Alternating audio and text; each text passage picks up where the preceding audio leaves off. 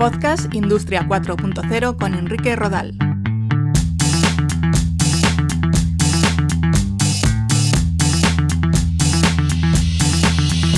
Tal? Un saludo, soy Enrique Rodal, bienvenidos a este quinto capítulo del podcast sobre Industria 4.0. Hoy nos vamos a centrar en varias definiciones y conceptos relacionados con el ámbito del ocio, pero que cada vez tienen más importancia en la Industria 4.0. Hablamos de realidad virtual, realidad aumentada, realidad mixta, serious games y gamificación.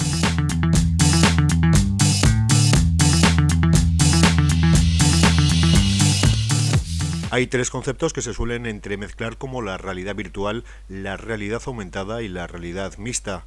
Os los voy a intentar explicar con un par de ejemplos eh, comunes. Imaginaros una fábrica, el espacio interior de una fábrica, y una máquina con sus botones, mandos y una pantalla, por ejemplo.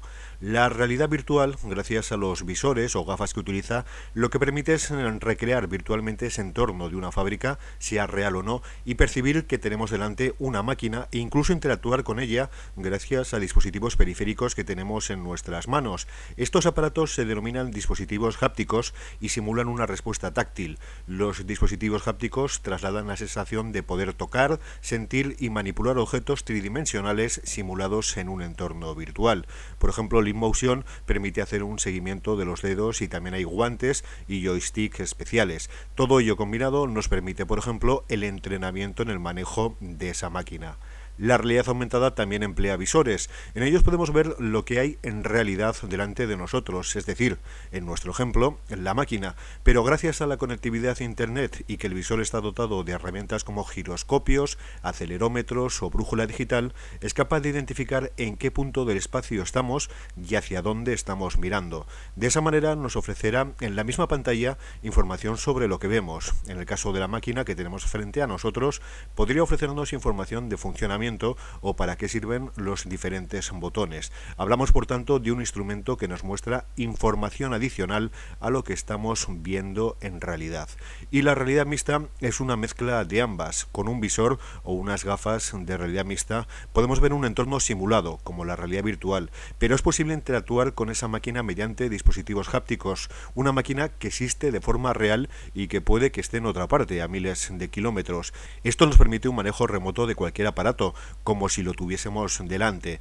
En este caso, la realidad mixta se asocia con conceptos como los digital twins, los gemelos digitales, que es esto mismo, una máquina o sistema de producción que podemos controlar de forma remota. Por tanto, en la realidad mixta tenemos un entorno virtual que nos permite interactuar con elementos que existen en la realidad, aunque no estén delante de nosotros. Esto es un ejemplo centrado en una fábrica y en una máquina, pero seguro que hay otras muchas formas de explicar qué son y sus diferencias.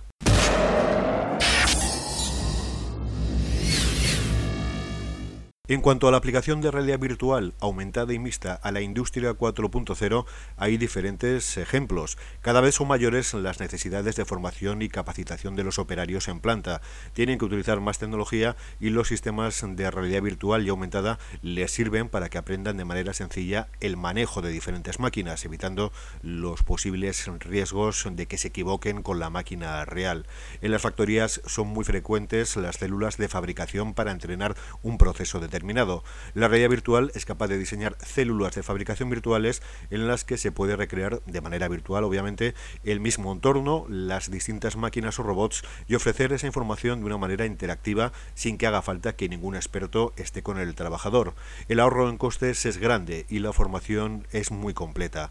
La realidad virtual también se utiliza para la práctica de protocolos de seguridad, sea para simular situaciones de emergencia o para el entrenamiento en puestos de trabajo que pueden entrañar peligro. Por otra parte, gracias a la realidad virtual, recreamos un objeto, producto o edificio para que los clientes se puedan hacer una idea de cómo va a ser, sin necesidad de que se desplacen a ningún sitio para verlo. Se comenta que en un futuro no muy lejano, los concesionarios de coches estarán vacíos de vehículos y gracias a la realidad aumentada y virtual podremos elegir y personalizar el modelo que queramos e incluso probarlo previamente en simuladores.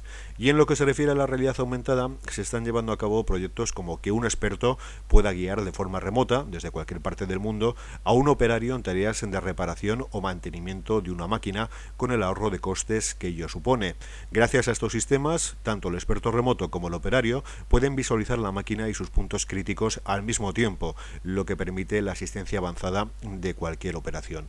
Es decir, hablamos de realidad virtual aumentada y mixta aplicada a la formación, el entrenamiento, nuevas experiencias de marketing y también, yo es una nueva tendencia, a la visualización de datos procedentes de analíticas Big Data o Smart Data.